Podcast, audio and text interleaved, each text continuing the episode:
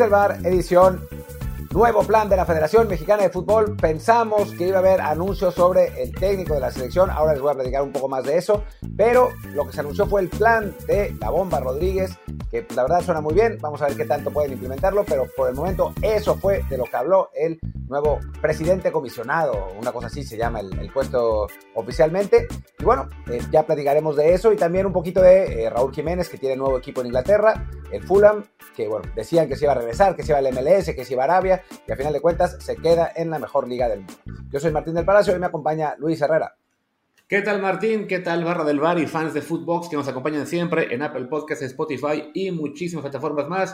Como siempre les decimos, por favor suscríbanse en la que más les guste y déjenos también un review con comentario. El review, por supuesto, de 5 estrellas. De 5, señores, no como nuestro buen amigo Octavio Mac, que nos había dejado uno de 5, pero nos bajó la calificación y dice así, este podcast de fútbol mexicano es mi podcast favorito. Luis y Martín se rifan en cada episodio. Se nota que son unos expertos y están bien preparados en lo que hacen.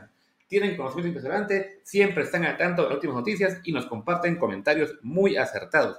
La verdad que está, algo largo el review, así que le voy a cortar hasta el final que dice, dicho esto, me veo forzado a quitarles una estrella por cada vez que les suena el WhatsApp. Es muy molesto y afecta la profesionalidad del programa ya ni la broma del drinking game hacen. Cuatro WhatsApps en un día, les bajó, le bajó hasta uno el cabrón. No puede ser, no puede ser. A ver, yo le voy a pedir, ¿cómo se llama? A Octavio Mac.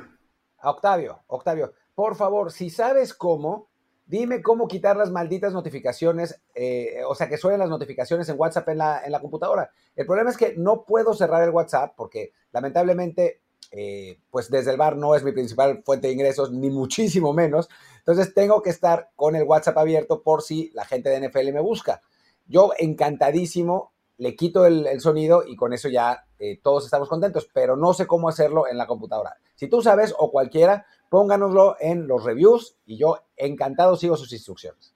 Ahí está, ahí está. Martín promete que si le avisan cómo, él quita las notificaciones, porque es, es señor importante, pero que no sabe usar la computadora ya ven, cosas de la generación de la que es él. Pero bueno. E, exacto. Eh, señores románticos, chavorrucos. Exactamente. Y cada vez menos chavos, hay que decirlo también. Y bueno, les recuerdo que estamos en Telegram como desde el Bar Podcast. Y dicho todo esto, ahora sí, ¿qué tal si, bueno, hablemos rapidito de Raúl Jiménez simplemente para comentar que ya se hizo oficial que va al Fulham. Ayer lo despidió el Wolverhampton con un video bastante padre, reconociendo lo que fue su aporte para el equipo, eh, una leyenda para el, para el Wolves, aunque hayan sido pocos años, y luego el Fulham, bueno, lo, ya lo anuncia como su nuevo delantero. Pues qué bueno por Raúl, que, que al final se queda en la Premier League, que recibe una, una última oportunidad, yo creo, de, estar en el fútbol de alto nivel, con un club que además se le había pasado subiendo, bajando, subiendo, bajando cada año. Ya el año pasado se estableció en décimo lugar de la Premier League. No es un club que aspire a llegar a Europa, pero sí con Raúl, suponemos, eh, querrán por lo menos mantenerse en esa media tabla, ¿no?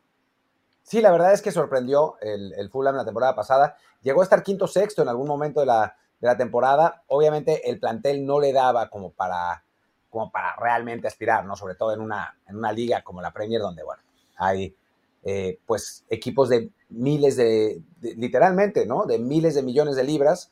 Em, entonces, el décimo lugar es, es muy bueno, realmente. Y pues, eso es, esa es la máxima aspiración del Fulham, ¿no? O sea, claramente. Si se mantiene en esa posición en media tabla, es, una, es, es un gran resultado. Eh, y ojalá lo consiga hacer Raúl, que tiene unos zapatos importantes que llenar en el club, ¿no? Así como, como el propio Jiménez es leyenda ahora en el Wolves, se va del Fulham Alexander Mitrovic, el eh, delantero serbio, que ha sido un jugador muy importante para el equipo el londinense y que, bueno, son zapatos bastante grandes, ¿no? Es un muy buen jugador, muy buen delantero, Mitrovic. Van a llevar a otro, a otro 9, aparentemente, el, el Fulham no va a ser el único. Y, bueno, entre ellos dos esperan que uno de los dos, sea Raúl, sea el siguiente 9, pueda ocupar ese, ese lugar de Mitrovic, que eso, fue un jugador eh, trascendental para el Fulham. Así es. Además de Mitrovic, que se va del club, en este momento están en el Fulham dos brasileños, uno es Rodrigo Muniz Carvalho, que estaba prestado en el Championship, no tiene una gran trayectoria todavía con el, con el Fulham, más allá de que estuvo un año, que si no me equivoco fue año que estuvieron en la Championship. Y este, está también, veo acá, a Carlos Vinicius, que eh, el año pasado ya tuvo un poquito más actividad con el, con el equipo. Veo que tiene aquí, según sus datos, 37 partidos y 6 goles. No es una cifra espectacular. Y no estoy seguro, además, de si son con el Fulham o Tottenham. Pero bueno, es un jugador que en principio tampoco es una enorme competencia para Raúl. Lo, importante va a ser quién más va a llegar, porque definitivamente en este momento Raúl no llega como fichaje estrella, sino más bien como uno más a pelear por el puesto y esperemos que se lo gane, pero no hay ninguna garantía para él, ¿no? Sí, Vinicius fue un jugador que eh, en el Benfica tuvo una, gran temporada hace tres años, una cosa así, fue segundo lugar eh, de goleo. Después se lo lleva el Tottenham, si no me equivoco, no funciona ahí, lo prestan, tampoco funciona mucho en el, en el Fulham, así que yo no, no me sorprendería que se fuera también eh, después de, esta temporada, pero sí va a llegar alguien más, o sea, eso, eso está claro, y como bien dices, el, rol de Raúl no va a ser como si hubiera llegado hace eh, dos años, ¿no? Bueno, antes de la lesión, que se decía que iba a ir al Chelsea, que iba a ir al Manchester United, al propio Tottenham si salía Harry Kane, bueno, no pasó, eh, ahora la idea es que este Raúl, que bueno, sigue siendo un delantero más que válido, aunque a muchos en México les, les moleste por alguna razón que no tiene ningún sentido, porque el tipo, pues francamente, mm, futbolísticamente no ha hecho nada malo, eh, pero, pero bueno, eh, ya sabemos cómo, cómo se las gasta la afición mexicana, pero, pero bueno, Raúl si puede mantener algo del nivel del, del, Wolves, porque la verdad es que esta última temporada no jugó mal. Lo que pasa es que andaba como Santi con la selección, ¿no? Con, con mucha falta de confianza de, de, cara a gol. Si logra arreglar esos problemas, puede ser un jugador que le sirva sin duda alguna al, Fulham, ¿no? Sí, ya encontré los números de, Vinicius con el Fulham. Pasado tuvo 28 partidos, 11 como titular y 5 goles. No son números realmente muy impresionantes. Entonces, bueno, para Raúl por ahora sí la clave será quién más llegue como competencia y esperemos que ya estando sano, con la motivación de, de un nuevo comienzo, sabiendo que, bueno, que a su edad, 32 años, todavía le queda fútbol para por lo menos competir un par de años, quizá tres, que será su meta, pues que le vaya muy bien y que tenga ahí la posibilidad de, tener de nuevo una buena temporada en la Premier League, ¿no? Eh, para cerrar rápido con el mercado, pues aún no se confirma lo de Son Álvarez, que lo quiere el West Ham, pero dicen que hay problemas de agentes y, también West ya está viendo a otro jugador. Entonces, ese tema se está complicando. Seguramente hablaremos más de eso eh, más adelante. Igual. otro jugador que, además es James Ward Pros, Ward Pros, que es una pues una de los jóvenes esperanzas en Inglaterra, de hace un par de años era más. Entonces, pues sí, es una, es una competencia dura, eh, digamos, para, para Edson a la hora de, tomar la decisión. Ojalá que se resuelva y que no se quede en el Ajax, ¿no? Que sería, sí sería un bajón para cómo ha estado el mercado. Sí, caray. O sea, ¿quién iba a decir que a Edson Álvarez le iba a costar más trabajo salir del Ajax que de la Liga MX? Increíblemente. O que Edson Álvarez iba a tardar más tiempo en encontrar club que Raúl Jiménez. También. Digo, otro que está también Pizarro. Ah, incluso que Pizarro, caray. Hasta, hasta parece que lo de Néstor Alajo se puede resolver antes, también con el AEK. uno que pensamos que se resolvía ayer, y también nos sorprendió un poquito que fuera primero lo de, lo de Raúl, fue Julián Araujo, que se parece que el Barça tiene mucho interés en enviarlo a Las Palmas, pero él tiene también el interés del Feyenoord y se mencionó por ellos Asuna, entonces aún no se decide. Yo creo que por calidad de club y también por, por lo que es la experiencia de, club como desarrollador, pues el Feyenoord suena mejor. Por otro lado, quedarse en Las Palmas te mantiene en España, te, te, mantiene corriendo el tiempo para el tema del pasaporte, entonces entiendo que por ahí sea la preferencia del Barcelona, aunque ya que a los Asuna le, le van a permitir jugar la Conference League, pues suena como que la opción intermedia que también puede ser útil, ¿no? Sí, a mí me gustaría los Asuna, es un equipo que tiene un muy buen técnico, que además, bueno, tuvo una, gran temporada la pasada y que por eso calificó Europa. Me parece interesante. Y Pamplona es una ciudad padre para vivir. No es como irse a vivir a las Canarias, claramente, eh, pero bueno, quizás, digo, no sé, no sé el nivel de fiesterismo de, de Araujo, pero, pero si le gusta la fiesta, mejor que se vaya a Pamplona. Digo, hay, ¿no? Es una ciudad estudiantil, pero no es lo mismo que irse a las Canarias al turismo de todos los días. Sí, no. En todo caso, por lo menos no va a ser tan frío como dice Rotterdam, donde, bueno, ahí sí, pues todo para un jugador como él, acostumbrado primero a Los Ángeles y después a Barcelona, me, hasta me sorprendería que acabe eligiendo Rotterdam, aunque bueno, hablaría bien de lo que él busca como futbolista, ¿no? Y creo que de momento no nos queda mucho más de jugadores mexicanos por mencionar, al menos con tema de europeos, así que hagamos una pausa y hablemos ahora sí ya del tema de la bomba. Y bueno, regresamos a la pausa. Eh, hubo ya desde hace un par de días se había anunciado, la federación, muy raro, en, creo que fue viernes en la noche, cuando nadie estaba poniendo atención, todavía no, no estaba lo de las juventudes, eh, eh, bueno, voy a, voy a, decir la palabra malvada, pero las juventudes hitlerianas del Atlas y toda la, todo el mame que pasó, no, no había pasado nada de eso, nadie estaba poniendo atención a, a Twitter ni a, ni a las redes sociales. La Federación Mexicana sacó Ah, bueno, no, sí, todo el mundo estaba poniendo atención porque estaba debutando Messi. Bueno, en ese momento la federación sacó que iban a anunciar el martes eh, algo muy importante para los aficionados y no sé qué, no sé cuánto. En general se asumió que iba a ser el anuncio del nuevo entrenador o repetido entrenador de la selección mexicana. No fue el caso, no fue el caso. Yo debo decir que eh, yo también lo pensé, pensé que iba a ser eso y publiqué en Twitter que la gente iba a estar contenta con, con lo que se iba a anunciar. Supongo que los aficionados más recalcitrantes o los periodistas que más eh, estamos metidos en eso, estuvimos contentos con el anuncio, porque creo que es un buen anuncio, pero no es el que mucha gente esperaba, ¿no? O sea, no es, no es el de la, la, el nuevo entrenador de la selección mexicana. Ese anuncio se hará con, en, en las próximas semanas. Supongo que lo que no quieren es, eh, pues, hacer pretender que no hay un proceso para decidir la continuidad de Jaime Los, eh, quiero decir, para decidir si hay nuevo entrenador eh, pero bueno, harán el proceso y decidirán que Jaime Lozano, quiero decir, que haya una nueva selección de entrenador, ya sea alguien que se quede o un nuevo técnico. Así es.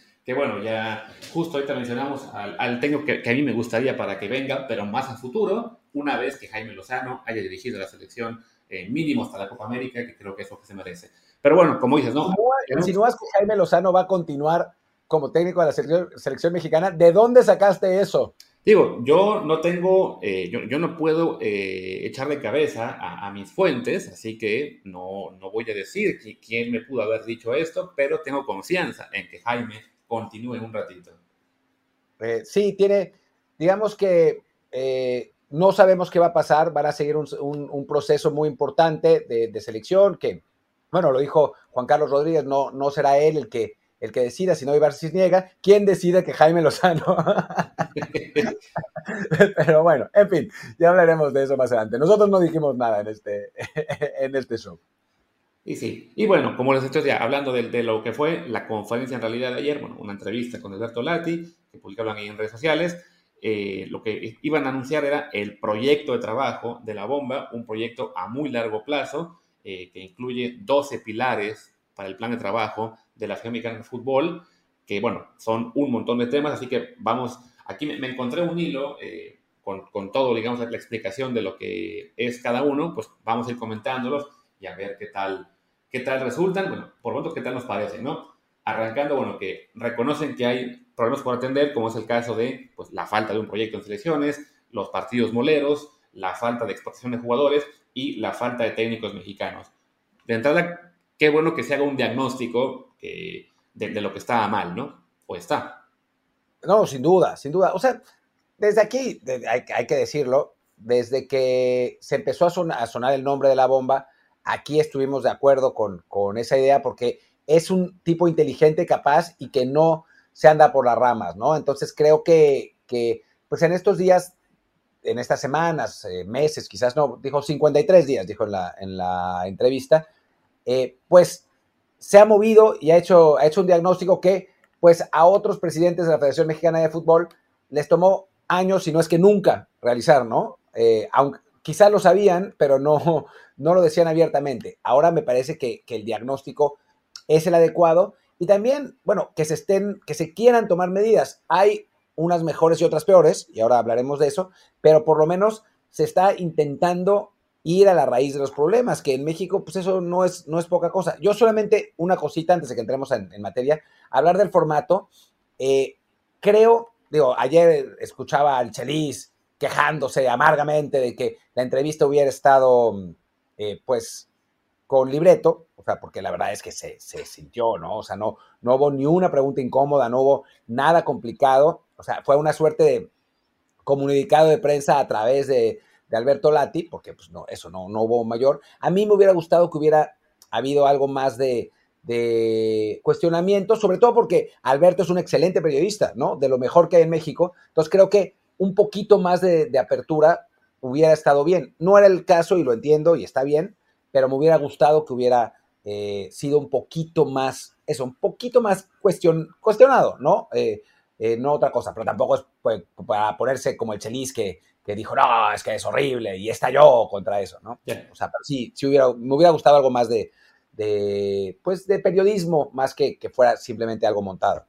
Sí, no, o, si no en su defecto, pues quisiera una presentación, la típica de PowerPoint, aunque a lo mejor menos gente le había hecho caso, que sí que esta entrevista simulada. Pero bueno, vamos con lo que son estos temas menciona lo, que es el tema de la falta de proyecto de selecciones, bueno, que habrá una reestructuración en miras, con, con, miras de hacer cambios en todos los niveles.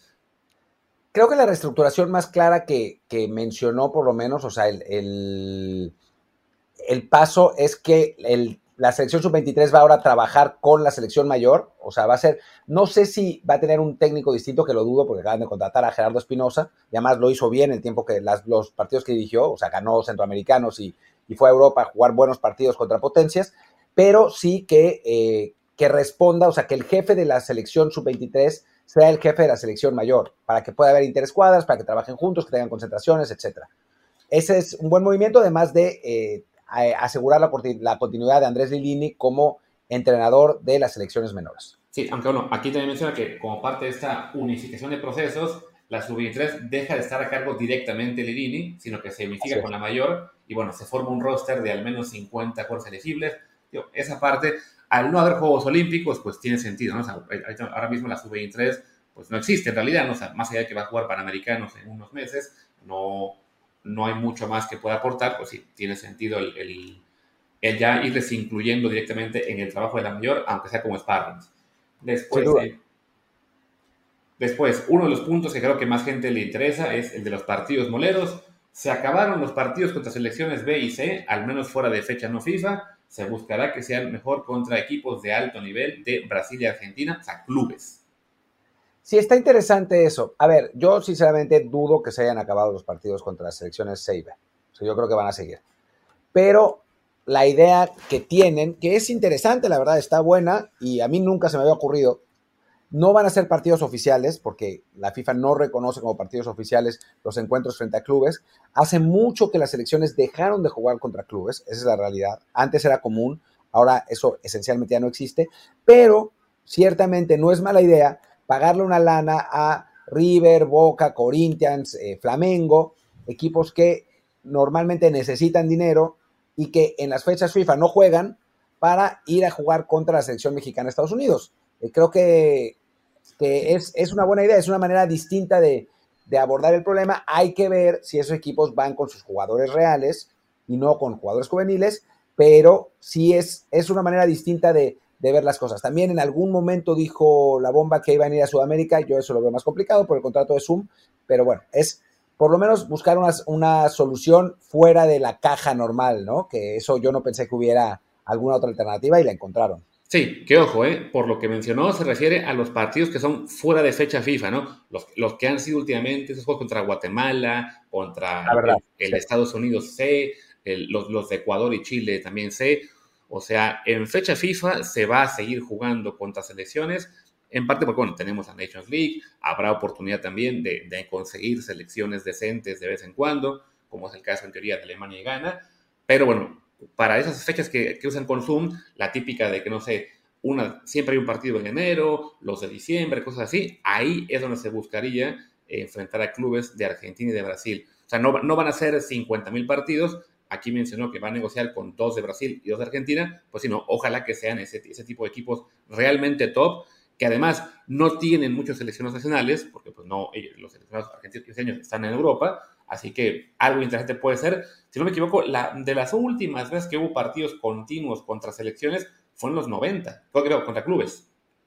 Sí, eh, yo me acuerdo de selección mexicana, de esa gira que hizo eh, la selección antes del Mundial 98, donde se enfrentaron a Universidad Católica, Boca Juniors, a los juveniles del Wolfsburg, a, varios equipos más, a Colo Colo. Perdieron todos, fue un desastre esa gira, pero bueno, al final de cuentas nos ayudó a prepararnos para el Mundial. En buena medida perdieron todos sus partidos porque la Puente lo usó para hacer un millón de experimentos y, cosas random, que bueno, pues esa era la idea, ¿no? O sea, a final de cuentas sirvió y México tuvo un muy buen Mundial en, Francia. Así que, a mí me parece una, buena idea. A ver cómo resulta hacer la ejecución, pero creo que está muy bien.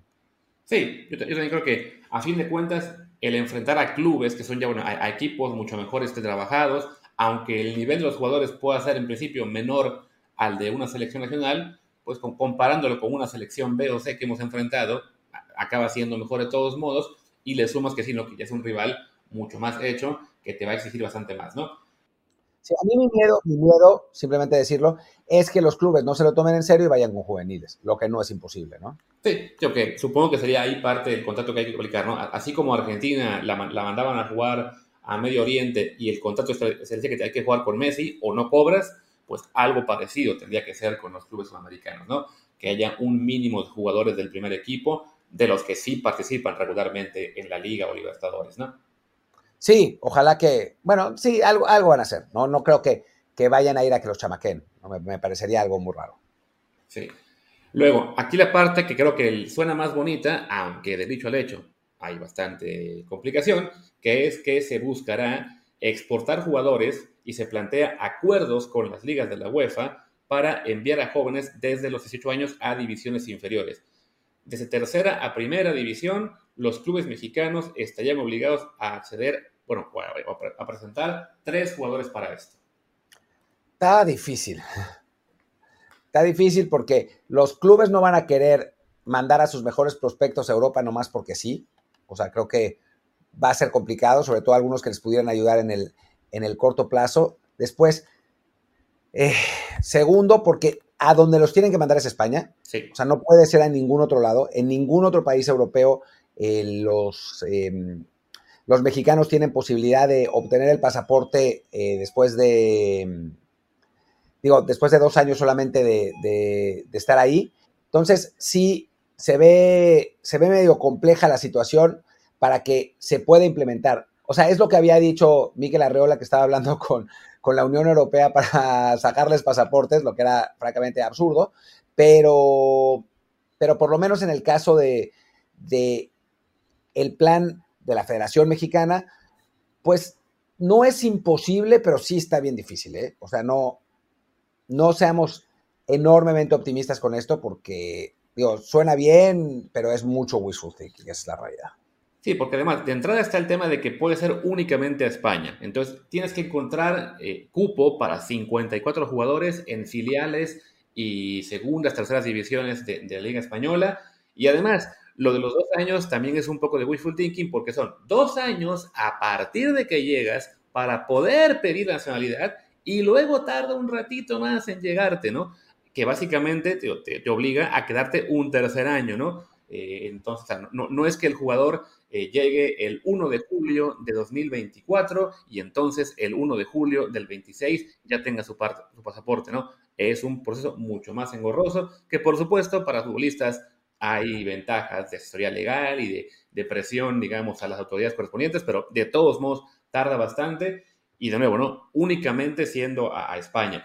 yo creo que a fin de cuentas, no es que, a lo mejor digo, si es importante el tema del pasaporte, más importante puede ser el tema de la formación, así que si se puede enviar a 54 jugadores eh, a formarse a Europa, sea España, sea Holanda, sea Portugal, sea Bélgica, sería fabuloso, porque a fin de cuentas, si la idea es enviar jugadores de 18 años que se van a, que se van a ir todos prestados, pero con, la, con esa, digamos, con, con esa obligación de que sean dos años, pues muy pocos jugadores de esa edad ya están en, el primer equipo en México, ¿no? Entonces, bueno, para un club que le digan, a ver, como parte del proyecto, manda tres, te vamos a conseguir cupo en, no sé, el Cercle Bruges de la Liga Belga, donde ahí te van a cuidar a tu jugador por un par de años.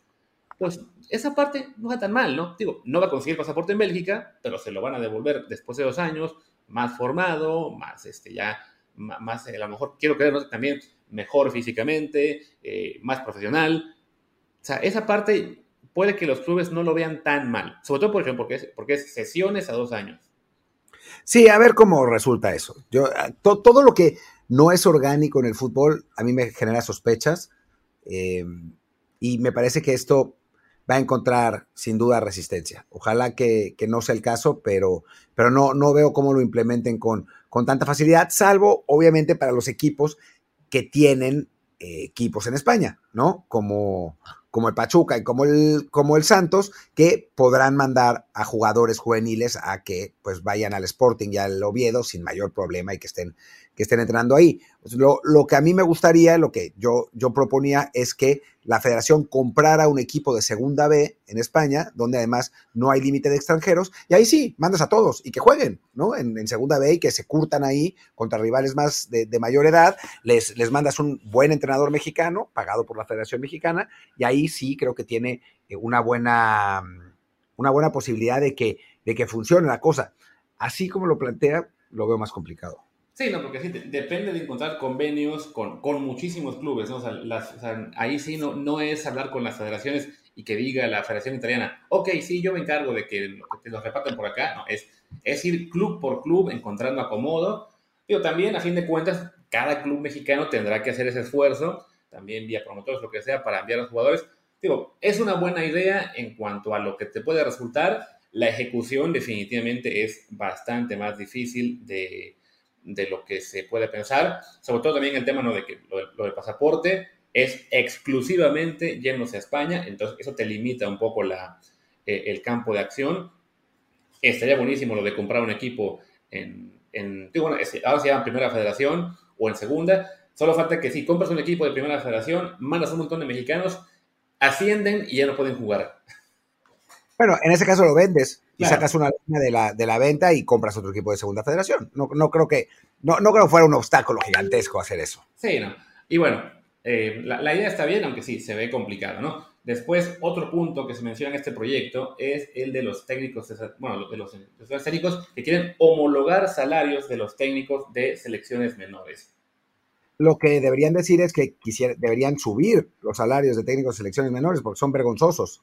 Lo sí. que o sea, antes estaban bien, después los bajaron en la última administración a, a, cantidades que hacían imposible que técnicos serios quisieran tomar el, el, puesto, tenían que tomar a jóvenes prometedores, digamos, o a los Chima Ruiz y, Sergio Almaguer de, eh, en, en, cuestión. Ahora, me imagino que para poderse llevar a Gerardo Espinosa le están pagando bien, porque bueno, pues era un técnico que es campeón de la, de la expansión, así que le deben estar pagando razonablemente bien y me imagino que vendrán aumentos.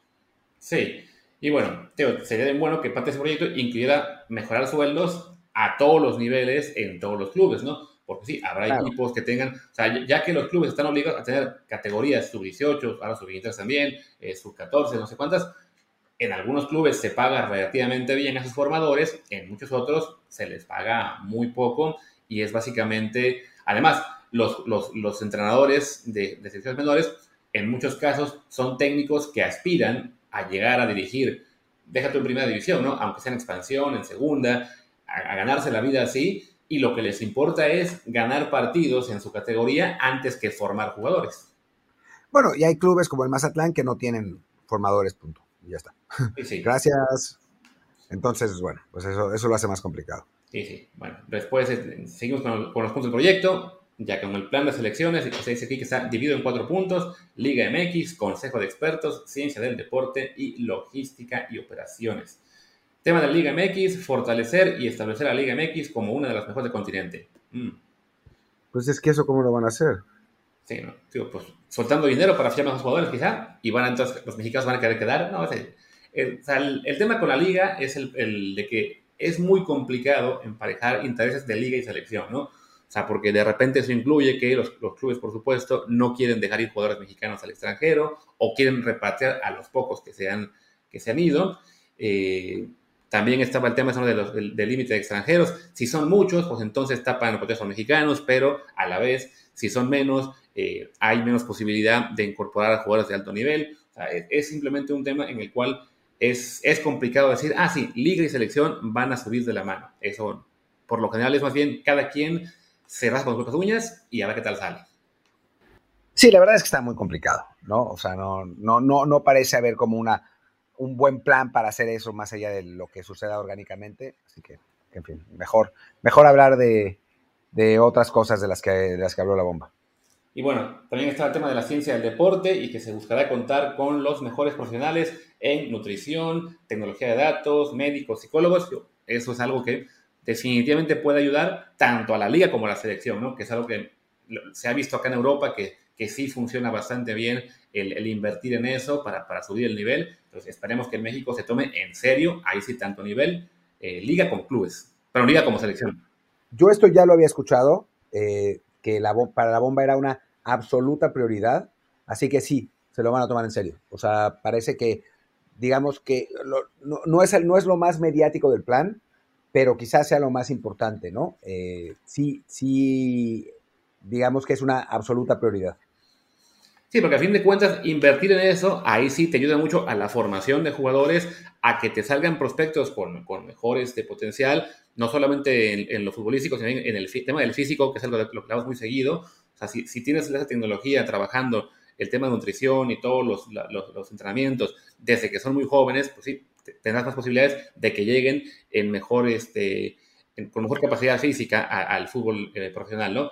Bueno, otro tema que se incluye por acá es en el tema de logística y operaciones, la creación de dos nuevos centros de alto rendimiento en Estados Unidos, uno en la costa oeste, uno en la costa este, y que si hiciera falta, hasta más, para con los que sirvan tanto para tener conexión ahí con los jugadores mexicoamericanos y que sean punto de, también de reunión para la selección de vez en cuando. Esto de los centros de alto rendimiento es un poco engañoso, porque ya después la bomba la aclaró y dijo, vamos a tener acuerdos con universidades o equipos en Estados Unidos para eh, establecer eso. O sea, no es que vayan a construir centros de alto, rendimiento, por lo que entendí, sino que van a utilizar instalaciones de, eh, bueno, ya existentes de universidades, de equipos, etcétera, que en Estados Unidos hay que decir, hay un montón y de gran calidad. O sea, no es como en México, que pues, es complicado, más que en algunas universidades privadas. En el caso de, de Estados Unidos, pues casi en cualquier región en Estados Unidos, en cualquier zona, hay instalaciones de ese tipo, ¿no? Así que, que bueno, no es complicado. Y ahí van a, van a establecer bases de la Federación Mexicana de Fútbol. Yo me imagino que van a rentar las instalaciones para cuando se hagan torneos, eh, como ahora la Copa América, como en la, en la, Copa Oro, para que ya no vuelvan a pasar esas cosas, y usarlo como, como se hace en, en el Mundial, ¿no? O sea, que se, que se renta un, hotel o una, instalación, el campo de entrenamiento del Dinamo de Moscú en, Rusia, que es el que me tocó eh, más, eh, más experimentar en, bueno, en mi carrera, porque ahí yo estaba prácticamente viviendo ahí. Eh, y lo van a hacer también en Estados Unidos para torneos más pequeños. Es una buena idea también. Sí, esperamos que la apliquen bien, ¿no? Siguiente idea, crear un consejo de expertos del fútbol mexicano y mundial al servicio de la selección, que vamos a tener como funciones eh, bueno, dar conocimiento, evidentemente, a las estructuras de la selección. Eh, se buscaría que estén tanto ex técnicos y jugadores de la selección como figuras internacionales. Y bueno, aquí ponen funciones de consejo, sugerir perfiles, asesorías, datos, análisis de experiencias, mejorar procesos y acompañamiento. Sí, de esos ya les puedo dar nombres. Eh, van a estar La Volpe, va a estar Javier Aguirre, va a estar Rafa Márquez, va a estar Andrés Bordado, va a estar Carlos Puyol, em, la bomba estuvo hablando con ex entrenadores campeones del mundo, habló con Scaloni, habló con, eh, con Scolari, habló con Deschamps. Eh, esos no van a ser parte, pero bueno, sí fueron, sí es, parte de, digamos, el, como se dice en Estados Unidos, el due diligence que, hizo para, para este tipo de cosas. Así que, que sí, es, es, algo de lo que ya se había hablado bastante, que, de lo que ya se conoce bastante y que, bueno, sin duda también puede ayudar, ¿no? No, no, no, eh, no perjudicará, salvo que, y eso sí me parece importante, el técnico debe seguir teniendo autonomía, ¿no? Eh, para convocar, para, para, para, tomar decisiones deportivas. O sea, creo que, que siempre y cuando sea un, organismo de consulta y no un organismo de presión, no con gente, y yo creo que ahí son inteligentes, ¿no? Porque yo veía en, en, un video de YouTube, vuelve el Piojo Herrera a la selección. Y así, no mames, güey. Porque dijeron lo de los entrenadores y no saben quién era, y en YouTube, pues su, su, su titular clickbaitero es que era el Piojo Herrera. No creo, digo, según yo no va a ser el, Piojo, porque además sé que Aguirre está, supongo que la Volpe está, o sea, por obvias razones, y entonces son dos técnicos, son dos ex técnicos de la selección, lo dijo claramente además em, eh, la bomba, así que no creo que vaya a ser el Piojo Herrera, no creo que vayan a llevar a nadie que quiera todavía ser técnico de la selección y simplemente va a ser un organismo de consulta. Pero bueno, ojalá que así sea, pues. Sí, no, creo que como, como comentas, ¿no? El tema de que el Piojo es alguien al quien aún le interesa estar en la selección, entonces definitivamente pues, tendría un, conflicto de interés, no, no aportaría a, ese consejo, a las funciones de las cuales están en teoría eh, pidiéndose. Yo veo este consejo un poco como lo que son las juntas de directores de las grandes empresas, que tienes ahí de repente a grandes empresarios, eh, políticos, eh, gente importante que va a dos juntas al año a decir sí, no, ah, muy bien y poco más espero que sí sea algo que se tome mucho más en serio, pero sí creo que de esto eh, no, no, no le veo algo, una utilización tan práctica más allá de, bueno, ok, que, que tengas consulta, que te puedan eh, a lo mejor en una junta platicar con el entrenador y sugerir algún, algún cambio, algún ajuste, no sé, pero no, no le veo a esto una utilidad real tan, tan importante como otras de las ideas, que aquí está también, por ejemplo, la que sigue, que era el tema, bueno, el tema de los derechos de, televisión de sección, que a partir de 2026 ya se van a poder vender a quien los quiera. No, no va a estar ahí ya Televisa, digamos, con los derechos básicamente amarrados y que buscarán, bueno, venderlos en todo el mundo, no solamente en México, también con un paquete exclusivo para Estados Unidos. Sí, eh, que bueno, yo tengo mis dudas ahí, pero, pero bueno, está bien como, como, como proyecto. Sí, no. A fin de cuentas, el, tema de la, televisión, en los derechos básicamente interesan en Estados Unidos y en México. No es que en el resto del mundo se vayan a pelear por, por comprar los derechos de la selección mexicana, pero bueno, y en el punto clave que es en México, pues sí, ya, son ya no sé cuántas décadas de que son de Televisa y de nadie más, salvo cuando se los comparte a TV Azteca, pero eso, son derechos compartidos, la que es dueña como tal es Televisa, así creo que es bueno para la, para la, transparencia y, también para el tema de las ofertas, que el resto de televisoras puedan decir, yo voy a ofrecer más y si va a llegar, no sé, ESPN o Fox Sports o Claro Sports o quien quiera y puede pagar más que Televisa, pues al final de cuentas eso le conviene también a la selección y a la federación, así que es bueno que se haga. Sí, ojalá que así sea. Sí. Aunque al final de cuentas gane Televisa otra vez. Eh, que lo veo probable, a fin de cuentas, ¿no? Porque sí, es, como ahora que ya con todo este desmadre que hubo al, al, Celta Martino, llegó el día en que dijo Oscar no, ya, basta con sus desmadres, adiós todo el mundo, eh, y, yo pongo aquí a mi gente, o por lo menos la que, la que cuenta con mi visto bueno. No, bueno, todo, el desmadre de las plataformas se resolvió con todos los partidos en VIX. Y listo, ¿no? Exactamente. Eh, siguiente punto que se mencionó es lo de México y la Conmebol. De momento no hay llegada de Liga MX a Libertadores se buscan eh, reajustes de calendario para que se pueda reingresar. Se dice que se va a priorizar el nivel sobre lo económico, se va a priorizar que se juegue con Conmebol que contra CONCACAF. Sí, bueno, habló de los calendarios, habló de que, de que estaba complicado, que necesitaban la, autorización de CONCACAF, de ver qué carajos pasaba, o sea, algunas cositas ahí. Eh, pues sí, ¿no? O sea, creo que en ese sentido no hay nada, hasta que haya algo, pero por el momento no hay nada. Sí, no. Y bueno, ya de lo de los pilares acá, ya en este hilo no se menciona en específico, a lo mejor tú sí escuchaste algo eh, que aún te acuerdes, está el tema, por ejemplo, de la multipropiedad, del ascenso y descenso, del bar y el arbitraje, del full femenil. Pues bueno, es algo que incluye eh, su proyecto, en principio, que lo abarca todo, ¿no? Sí, no he escuchado nada específico de eso.